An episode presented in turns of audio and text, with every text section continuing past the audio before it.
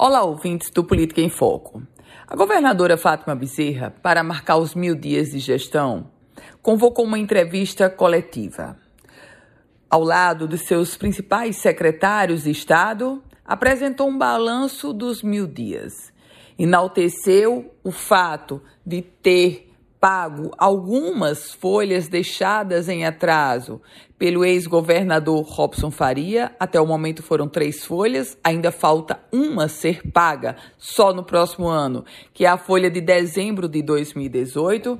A chefe do executivo ainda buscou o retrovisor e lembrou de como encontrou o estado do Rio Grande do Norte e também destacou as ações realizadas durante a pandemia com a abertura de leitos, leitos esses bancados pelo governo federal. A chefe do executivo estadual usou a expressão que arrumou a casa. Convenhamos, uma visão um tanto otimista da governadora. A casa não está arrumada. A casa não está arrumada porque ainda não se sabe como o governo do estado vai fazer para recuperar o tempo perdido e as aulas perdidas pelos alunos um ano e meio sem ensino presencial, com quase metade dos alunos sem conseguir acompanhar as aulas remotas e 10% desses estudantes não conseguiram nem mesmo realizar uma tarefa.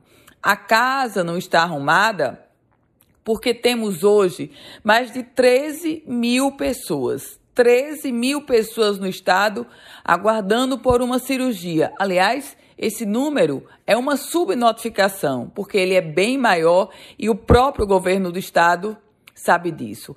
A casa não está arrumada porque a gestão estadual ainda não consegue imprimir o ritmo de colocar a marca da governadora Fátima Bezerra em obras. Óbvio, o discurso da governadora para marcar esses mil dias foi otimista porque ela hoje é pré-candidata à reeleição. E nesse contexto, é preciso lembrar que mil dias se passaram e faltam 460 para ela encerrar essa gestão e menos ainda para ela tentar mostrar uma marca maior que o a projete para o processo eleitoral de 2022. Eu volto com outras informações aqui no Política em Foco com Ana Ruth Dantas.